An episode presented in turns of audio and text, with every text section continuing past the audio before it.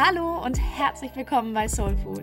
Mein Name ist Katharina Minwegen und in diesem Podcast möchte ich euch einladen, euch gemeinsam mit mir auf eine Reise zu begeben. Eine Reise zu uns selbst und unserem eigenen Körper, aber auch zu allem, was uns umgibt, nährt und glücklich macht.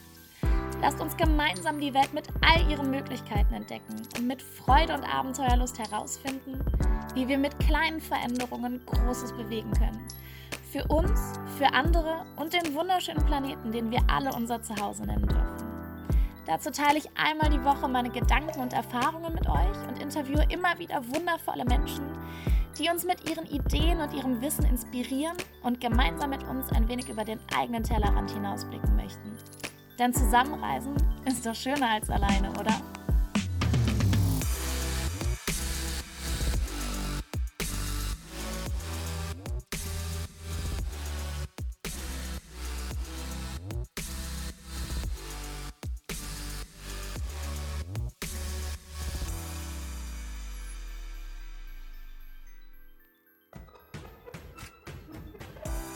Hallo, schön, dass ihr dabei seid bei einer neuen Folge von Soul Food. Heute geht es um ein Thema, mit dem ich mich selber in den letzten Wochen und Monaten sehr intensiv beschäftigt habe. Es geht ums Loslassen. Ich bin mein Leben lang immer ein sehr kontrollierter Mensch gewesen und das nicht nur in Bezug auf mich selbst, sondern auch in Bezug auf andere. Und ich habe häufig festgehalten an Dingen, Menschen, Mustern und vor allem an der Vergangenheit. Oft ist es aber gar nicht so einfach zu erkennen, wann wir loslassen dürfen, weil wir meistens gar nicht merken, wie sehr wir festhalten. Heute möchte ich deshalb darauf eingehen, warum es so wichtig ist, loszulassen und die Kontrolle auch mal abzugeben, was uns dabei helfen kann und wie wir durch diesen wichtigen Schritt wieder mehr Glück und Vertrauen in unseren Alltag bringen können. Die erste Frage, die wir uns stellen sollten, ist, warum wollen wir eigentlich kontrollieren? Denn Kontrolle kann, wenn wir beispielsweise kontrollieren, ob der Herd aus ist oder wir das Wasser abgedreht haben, bevor wir in Urlaub fahren, auch etwas sehr, sehr Hilfreiches sein. Fangen wir aber an, Beziehungen, Freundschaften oder den eigenen Körper zu kontrollieren, dann bedeutet das zuallererst einmal eine ganze Menge Stress für unseren Körper und unseren Geist. Und zusätzlich verlieren wir dadurch sehr viel Energie. Denn Kontrolle bedeutet auch so etwas wie eine permanente Alarmbereitschaft. Aber um jetzt wieder zur Eingangsfrage zurückzukommen, warum wir eigentlich kontrollieren wollen. Die Wurzel von Kontrolle ist immer Angst. Es ist die Angst vor Verlust, Angst vor Veränderung, Angst vor dem eigenen Versagen, die uns dazu bewegt, die Dinge und die Menschen in unserem Umfeld zu kontrollieren. Durch Kontrolle wollen wir es schaffen, die Dinge genau in die von uns gewünschte Richtung zu leiten. Deshalb ist ein erster wichtiger Schritt, wenn wir merken, dass wir versuchen zu kontrollieren, genau hinzuschauen und zu ergründen, was eigentlich der Grund für dieses Bedürfnis nach Kontrolle ist. Und dafür müssen wir mit unserer Angst in Kontakt kommen. Hier hilft mir oft, die Dinge einfach mal aufzuschreiben und sich die Frage zu stellen, was wäre eigentlich das Schlimmste, das in dieser Situation passieren könnte? Sich also quasi einfach mal eine Art Worst-Case-Szenario auszumalen und das ruhig auch mal bis zum letzten durchzuspielen. Und wenn wir uns dann dieses Szenario mal aufmerksam anschauen, dann fängt man in der Regel von ganz alleine an zu schmunzeln, weil wir häufig dazu neigen, uns in unseren Gedanken Dinge auszumalen, die ziemlich weit davon entfernt sind, auch nur annähernd realistisch zu sein. Ich muss dann, wenn ich mir solche Szenarien vor Augen führe, oft grinsen, weil ich merke, dass mir mein eigener Geist eigentlich nur einen Streich spielt. Und in der Regel sorgt diese Erkenntnis ziemlich schnell dafür, dass wir uns wieder entspannen und loslassen können. Einfach weil wir erkennen, dass wir, bevor dieses Worst-Case-Szenario überhaupt eintritt, so viele Möglichkeiten haben, selber einzugreifen und aktiv zu werden und vielleicht auch eine Menge Unterstützung bekommen würden, sodass die Wahrscheinlichkeit, dass dieses Szenario eintritt, quasi schon gegen Null geht. Eine andere Möglichkeit wäre aber auch, in die Akzeptanz zu gehen sich also ganz bewusst gedanklich in diese Worst-Case-Situation zu begeben und innerlich Frieden mit dieser Situation zu schließen. Denn auch dann können wir loslassen, weil sich in dem Augenblick, in dem wir Frieden schließen, die Wurzel unserer Angst auflöst. Denn Akzeptanz und Angst können nicht gleichzeitig existieren. Akzeptanz ist also ein Schlüssel und ein weiterer Schlüssel ist Vertrauen. Denn auch Vertrauen und Kontrolle schließen sich gegenseitig aus. Und hier geht es zum einen um ein Vertrauen in das Leben allgemein, aber zum anderen auch ein Vertrauen in die eigenen Fähigkeiten. Bei mir selbst ist mir allerdings aufgefallen, dass ich vor allem, wenn es darum geht, andere Menschen zu kontrollieren, genau diese Kontrolle oft aus einem Mangel an Vertrauen in die Fähigkeiten meines Gegenübers resultiert. Aber wie soll denn unser Gegenüber sein Potenzial entfalten und wirklich in die eigene Kraft kommen, wenn wir versuchen, ihn durch unsere Kontrolle zu leiten? Denn Kontrolle engt ein, uns selbst, aber eben auch andere.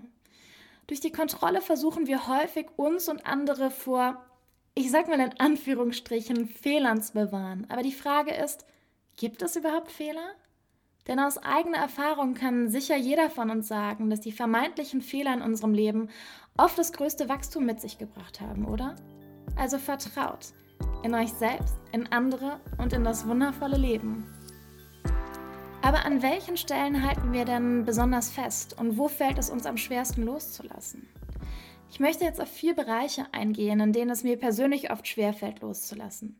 Sicher ist das Ganze wie alles im Leben sehr individuell und jedem von uns fällt es an anderen Stellen schwerer oder leichter loszulassen. Deshalb soll dieser Teil des Podcasts als Anregung dienen, vielleicht in diesen Bereichen auch bei euch einmal genauer hinzuschauen, ob ihr festhaltet und es nicht an der Zeit ist, endlich loszulassen. Loslassen fällt uns häufig dann besonders schwer, wenn wir uns etwas vorgenommen haben oder ein Ziel erreichen wollten. Das Problem ist dann häufig, dass wir Loslassen mit Scheitern verwechseln.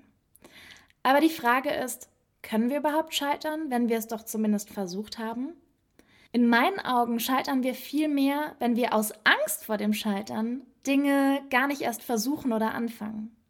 Auch hier ist es wie mit allem im Leben immer eine Frage der Perspektive. Ja, vielleicht haben wir nicht genau das Ziel erreicht, das wir erreichen wollten. Aber was ist denn mit dem Weg, den wir gegangen sind? Haben wir nicht vielleicht andere Dinge erreicht, gelernt, uns weiterentwickelt und vielleicht neue Wege und Möglichkeiten entdeckt, die uns sonst vorenthalten geblieben wären? Es ist sicher oft schwer, den richtigen Moment zum Loslassen zu finden. Die Frage, die man sich hier stellen kann, ist, habe ich wirklich alles in meiner Macht Stehende versucht, um es zu schaffen? Oder wähle ich mit dem Loslassen einfach nur den leichteren Weg? Und manchmal kann tatsächlich auch das Festhalten der leichtere Weg sein. Denn dann müssen wir uns nicht mit dem danach beschäftigen, uns vielleicht nicht mit unangenehmen Fragen von außen auseinandersetzen. Hier ist es wichtig, ganz bei sich selbst zu bleiben. Das ist dein Leben, dein Weg.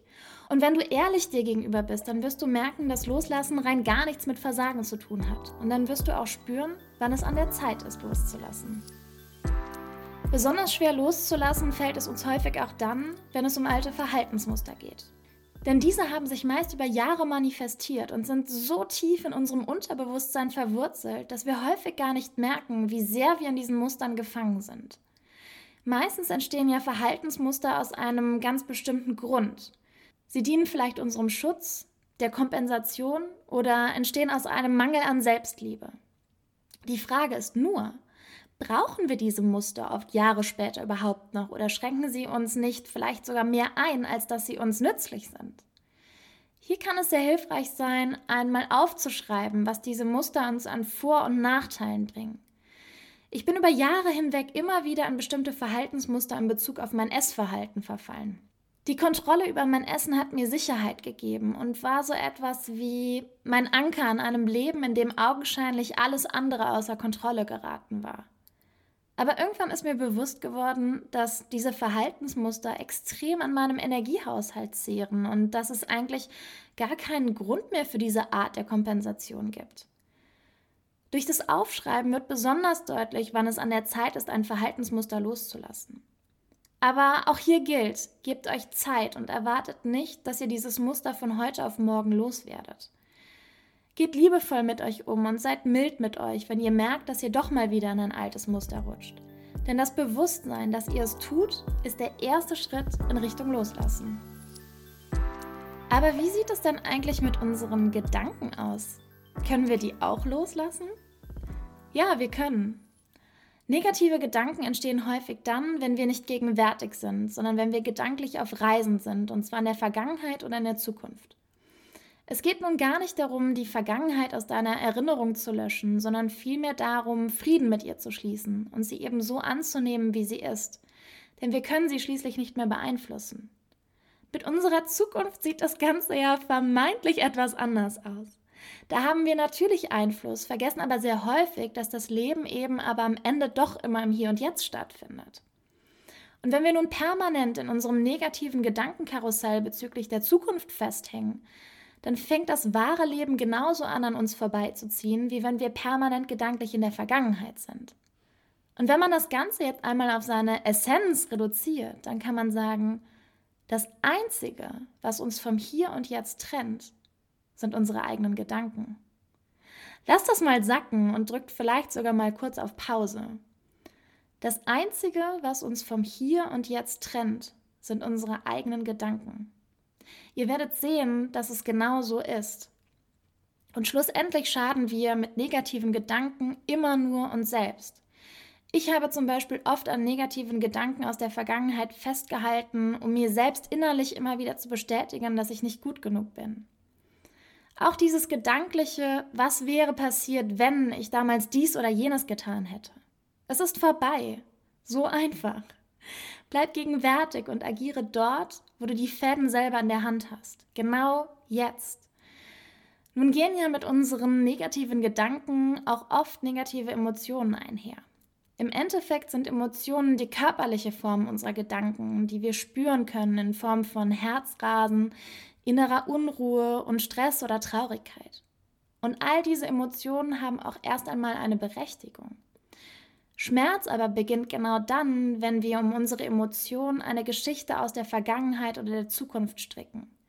Wenn wir es aber schaffen, die Emotion anzunehmen und innerlich um diese Emotion einfach so eine Art leeren Raum entstehen lassen, dann entsteht innerer Frieden.